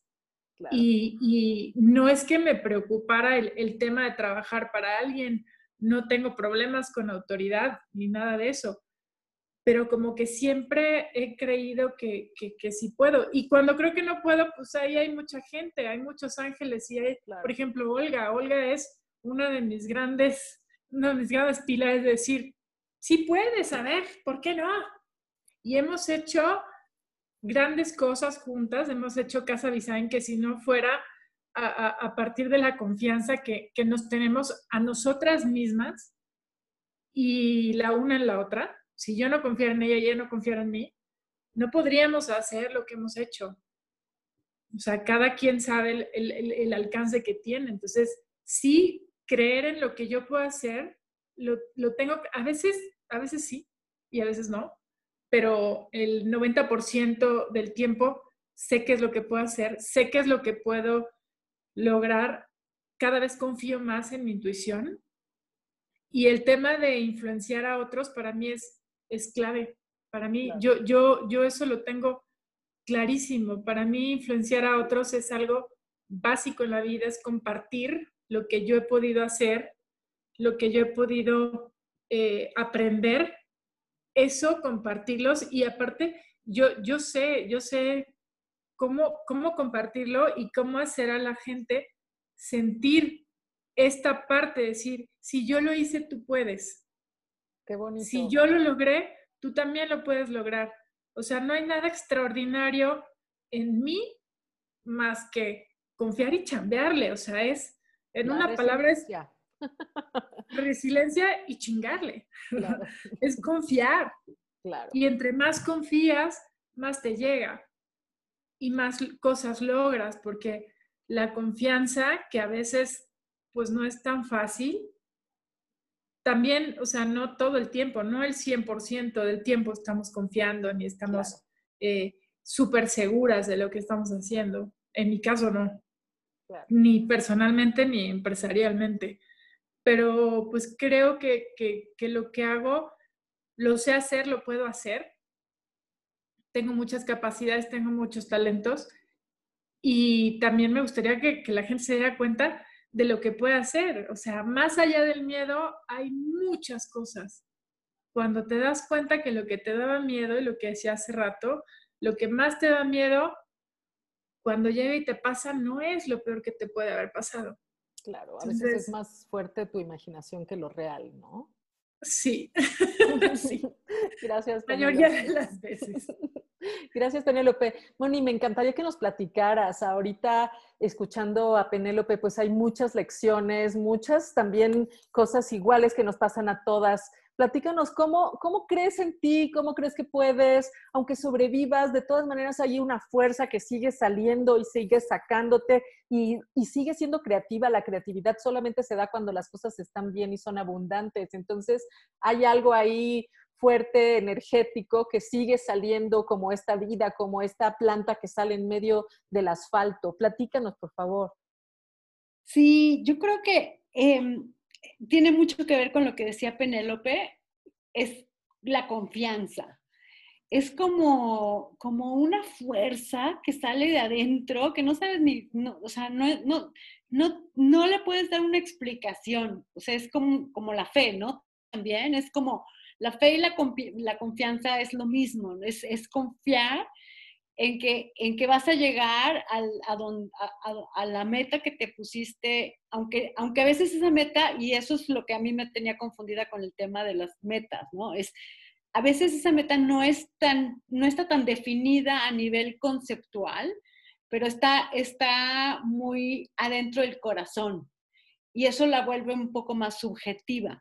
Pero pero está ahí y es un es, y es y marca un camino aunque no lo tengas tú como así como misión visión y o sea ese tipo de frases como muy como muy establecidas sino algo como un poco más inconsciente casi casi.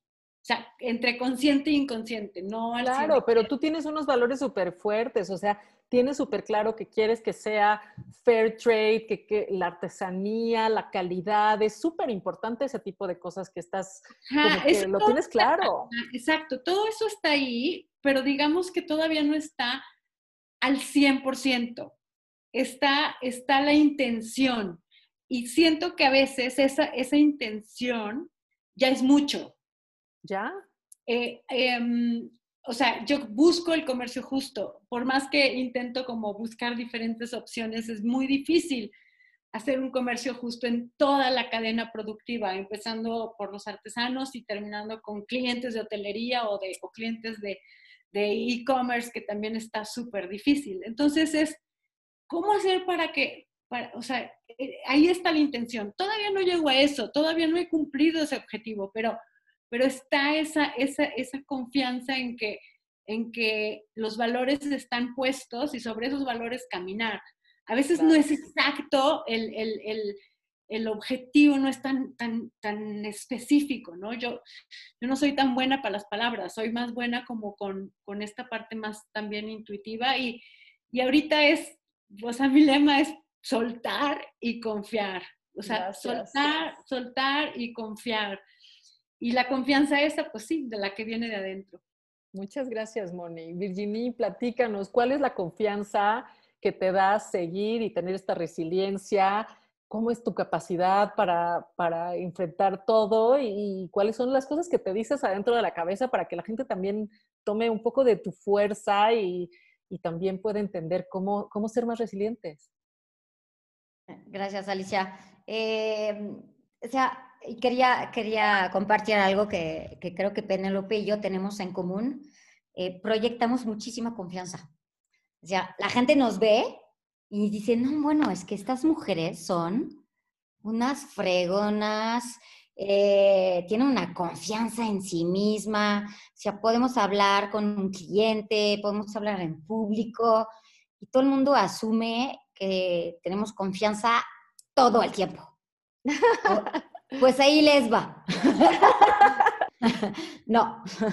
Eh, yo, yo, yo vengo de una familia donde yo era la niña perfecta. Y aunque les parezca raro, el hecho de que eh, tus papás te dicen que, que, eres perfecta, tiene exactamente el mismo efecto psicológico que cuando te dicen que no estás a la altura. Eh, el hecho de que, de que te digan que eres perfecta es que no tienes que probar nada. Todo lo que haces es perfecto. Y entonces lo que está generando en ti es una falta de confianza, que, suena ilógico, pero, pero es real. Y entonces yo siempre he tenido problemas de confianza en mí misma. Eh, o sea, y entonces nunca veía lo que lograba, pero siempre veía dónde fallaba. Y entonces, cuando me contrata Legoreta para manejar sus relaciones públicas, todo el mundo me dice, wow, te contrato Legoreta. Y yo, pues sí, pero me falta esto y esto no lo sé hacer y na, na, na, na, na. Eh, y entonces yo, eh, muchas terapias, inviertan en las terapias, lo aconsejo, cinco años de terapias, eh, pero, pero fuera de esto es que aprendí a tener confianza en mí misma, aprendí a, que los errores no son malos, hay que aprender de sus errores, que nadie es perfecto, que todos los empresarios y empresarias pues pasamos por dudas, momentos de que no sabemos qué hacer y que, y que es humano. Eh, y, aprendí a, luchar contra, contra, esto y usar este miedo, ¿no? como decíamos hace rato, para, para avanzar y para, para, creer, para crecer. ¿no? Eh, y, y, yo, pues hay una cosa bonita que me dijeron eh, yo trabajaba con Javier Sánchez también manejando sus relaciones públicas y un día me dijo, bueno, le dijo a alguien más, Virginia es una oruga que se volvió mariposa. Qué bonito. Y de hecho mi novio Eduardo eh, me dice lo mismo, me dice, yo también he visto cómo has, cómo has crecido. Y, y, tengo, tengo amigos eh, que crean muchísimo más en mí que yo, que yo a mí misma. Entonces tenía un amigo cerca de mí que se llama Frederic, que, que, fue un amigo de la, que es un amigo, pero de la carrera, y me decía, Virginia, es que tú tienes que empezar tu negocio. Y yo le decía, estás loco. O sea, yo soy la mejor empleada del mundo, pero no tengo, no tengo lo que se necesita para ser empresaria. Soy muy buena empleada, pero no tengo lo necesario.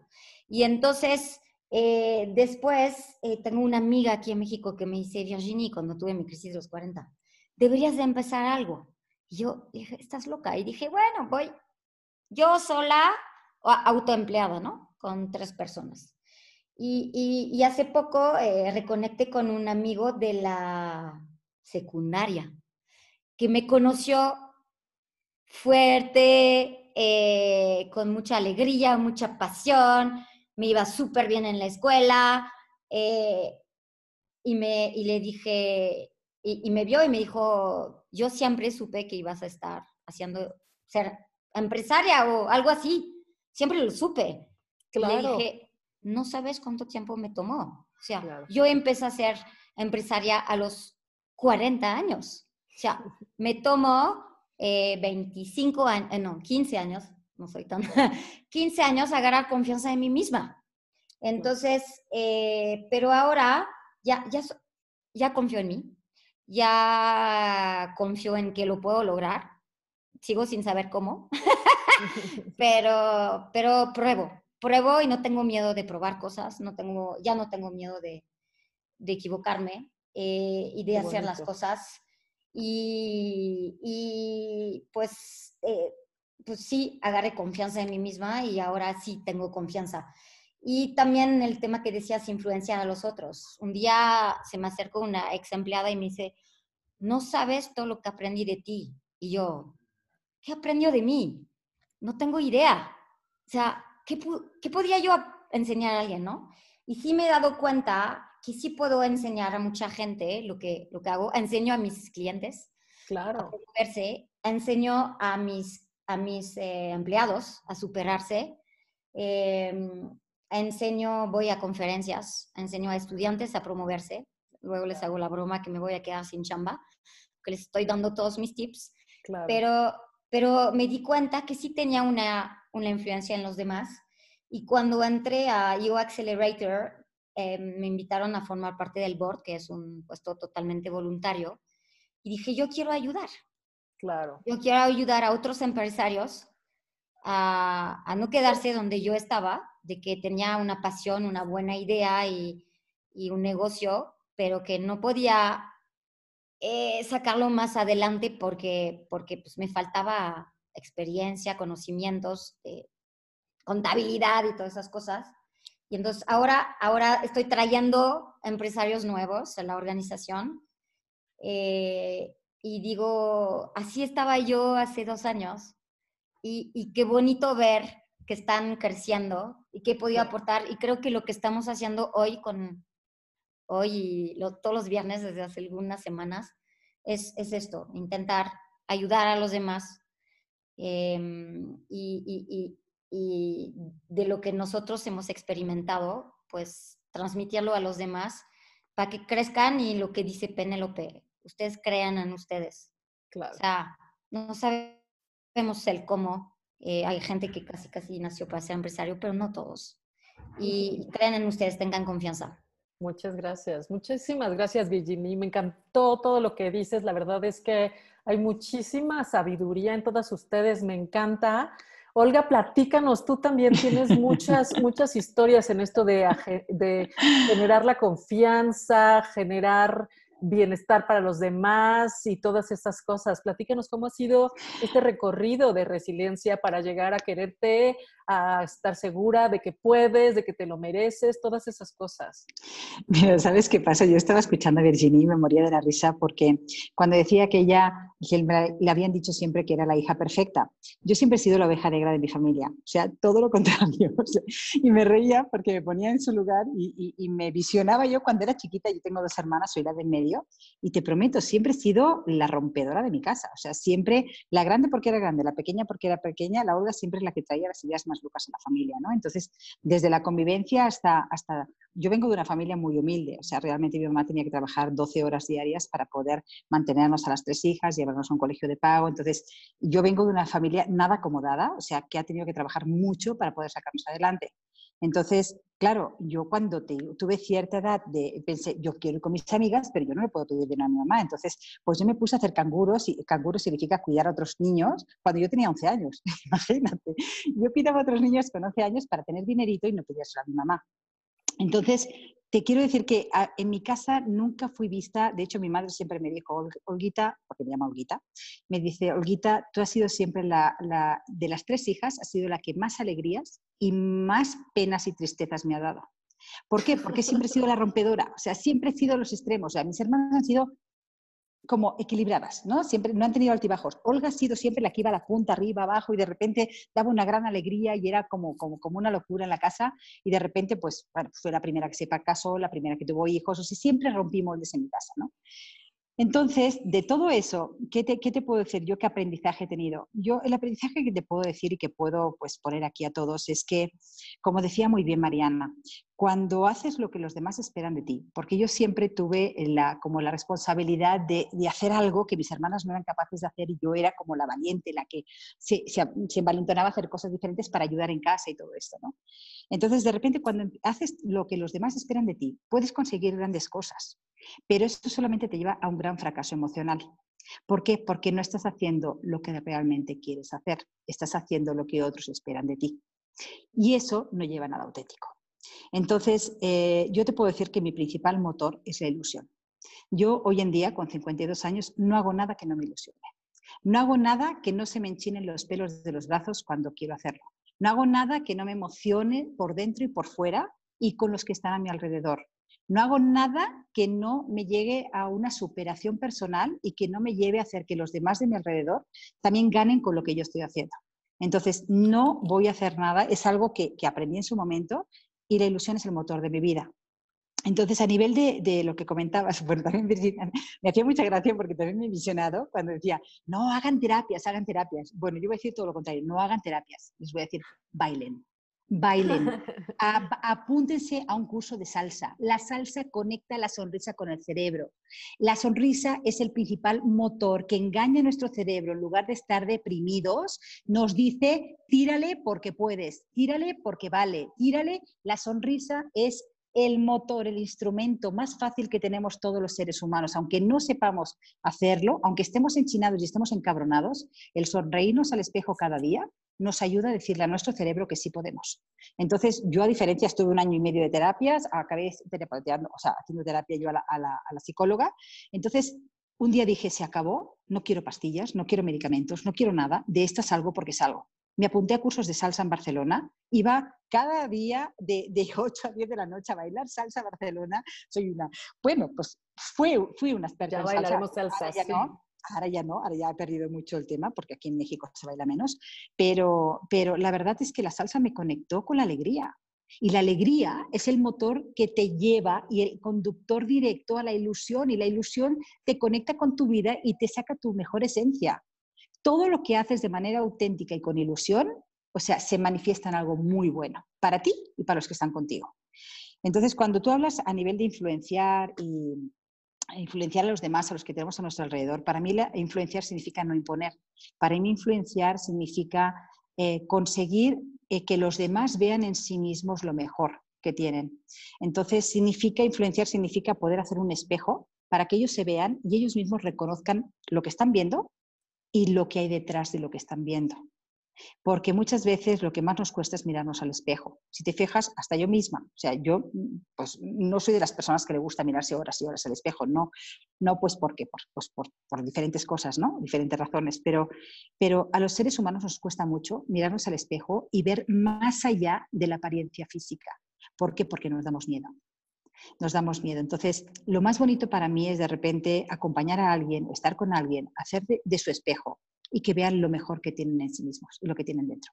Entonces, para mí influenciar es eso, es conseguir sacar de los demás lo mejor que llevan.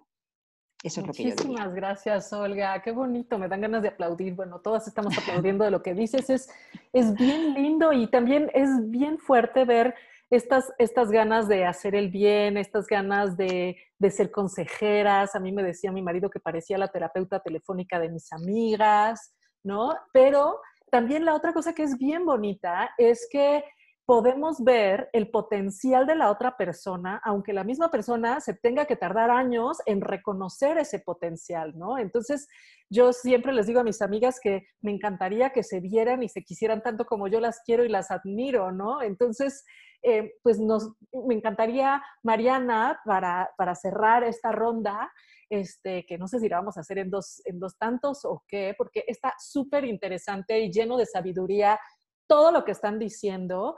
Entonces, me encantaría que nos platicaras qué parte es esto, cómo te has generado tú esta autoconfianza para la resiliencia, cómo te dices que sí puedes y cómo ha sido esto impactando pues a tu comunidad y a las demás gentes. Las escuché todas y quedé, híjoles, enamorada de cada una, de escucharlas, de, imaginarlas en esas etapas de su vida y de ver los mujerones que son ahora.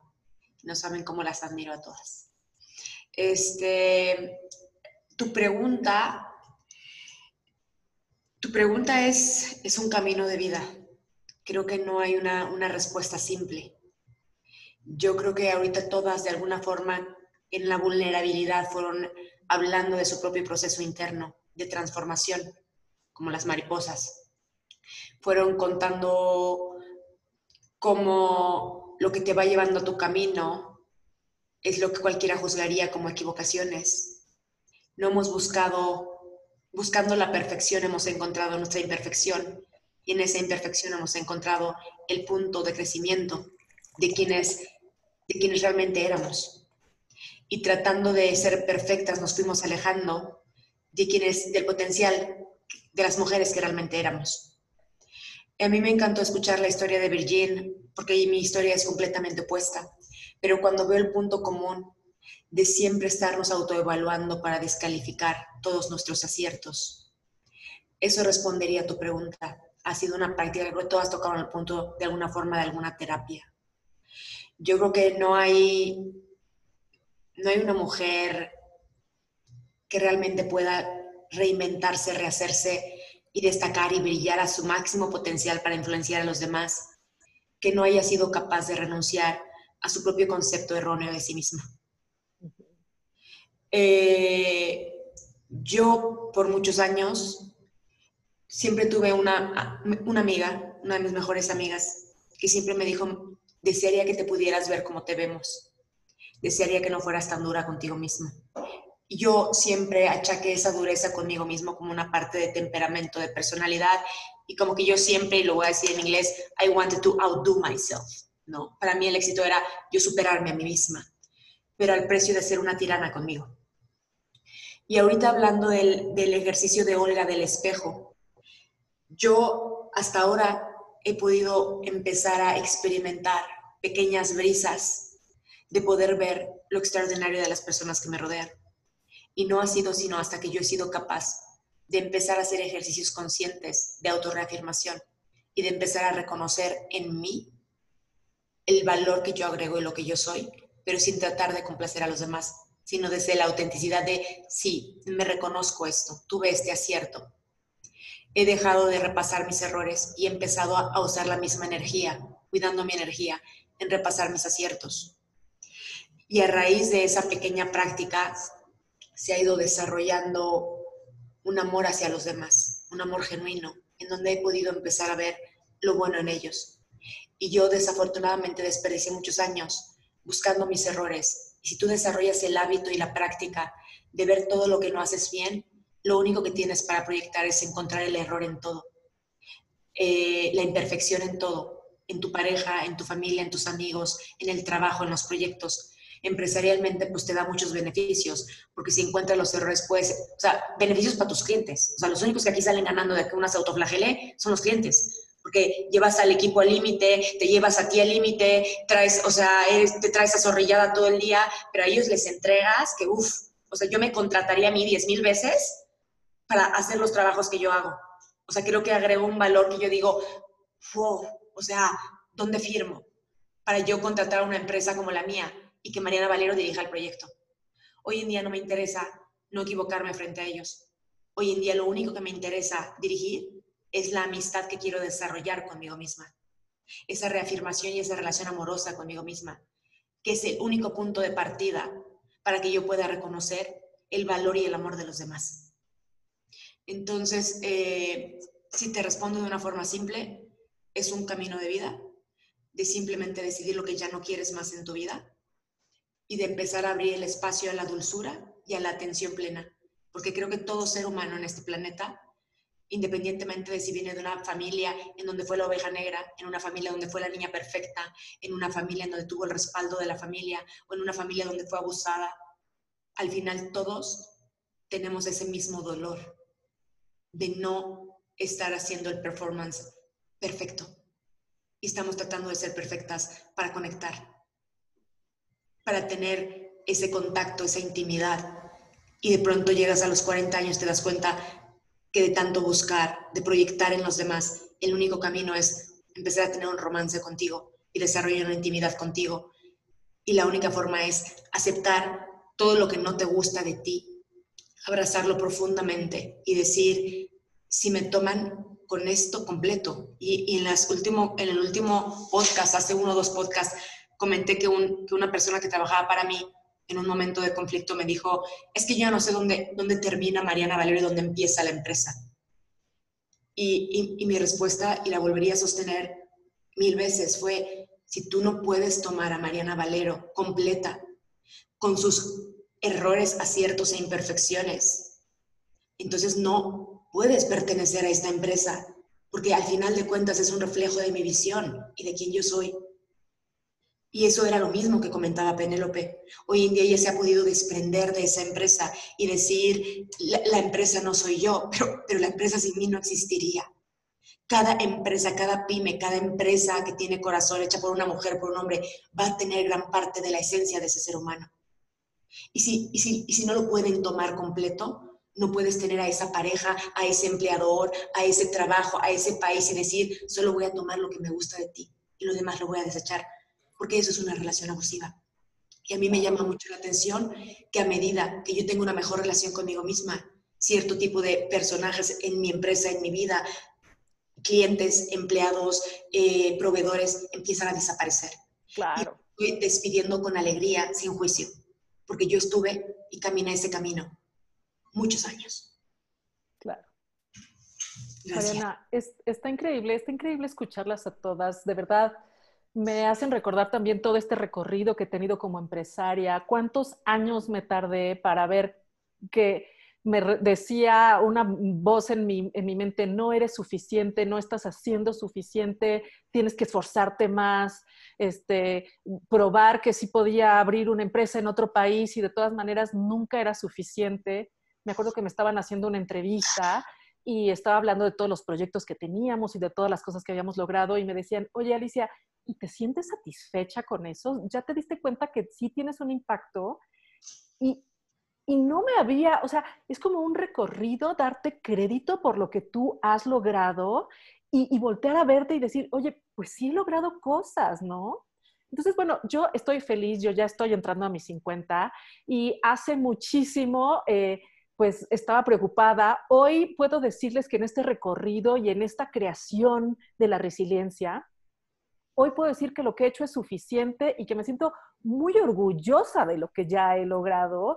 Y además, no le tengo que probar nada a nadie, ¿no? Alguien me decía, es que a veces tus posts de Facebook no me gustan. Y le decía, que ya no hago nada para satisfacer a nadie, solo son para mí y es lo que pienso y si te gusta bien y si no te gusta, no me interesa. Es, es como, como esta seguridad que uno va ganando a lo, a lo largo del tiempo y, y también viendo que, que, la empresa va a subir, va a bajar, va a ser exitosa, va a ser no exitosa, pero lo único que puedes hacer es dar lo, mejor que puedes, como decía Mónica, y pues si sale bien, qué bueno, pero yo estoy satisfecha con el esfuerzo que le he puesto a mi empresa y eso habla muchísimo.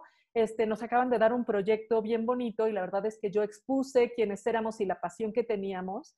Y lo que, lo que decía el cliente es que pues los habíamos convencido justamente por la pasión que tenemos por lo que hacemos. Entonces, es algo que se transpira, es algo que no se puede esconder, es algo genuino que la gente respira cuando tú haces una presentación.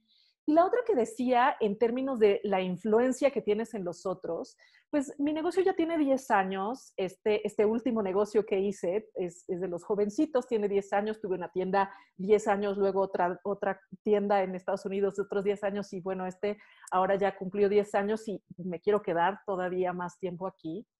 Pero me di cuenta que, que, que como mentora verdaderamente tenía mucha influencia en la gente, pero que a veces vendía barato mi amor. Entonces, no le puedo echar tantas ganas a toda la gente. Me di cuenta que, pues sí, tengo que ayudar a alguien, pero alguien que verdaderamente lo valore y que corra con ello y se transforme y, se, quiera. Y pues no, no a toda la gente, o sea, cuando das un feedback, cuando te preocupas por que la gente sea mejor, pues también tiene que valorarlo, ¿no? Entonces, estoy en esta etapa de mi vida donde ya no le quiero dar terapia a todo el mundo, ya no le quiero dar consejos a todo el mundo, ahora ya soy mucho más selectiva en el sentido de que creo que mi aportación es muy fuerte y muy importante y va a ser un impacto, pero ya no todo el mundo se lo merece. Entonces, bueno, eh, este recorrido empresarial, este ya soy suficiente, la verdad es que sí ha salido de esta resiliencia, de este capitalizar experiencias, de la gente que ha entrado a mi empresa y ha salido, de lo que he aprendido de ella, de lo que he aprendido de mí, este, y bueno, de transformarnos todo el tiempo como empresarias. Entonces, bueno, yo hoy quiero agradecerles muchísimo. Hoy fue una sesión deliciosa, aprendí muchísimo de ustedes, de todas sus experiencias de vida. Verdaderamente quiero agradecerles mucho y creo que esto va a ser increíble para toda la gente que nos escuche. Muchísimas gracias a todas. Hasta luego, chao. Gracias a ti. Chao. Gracias.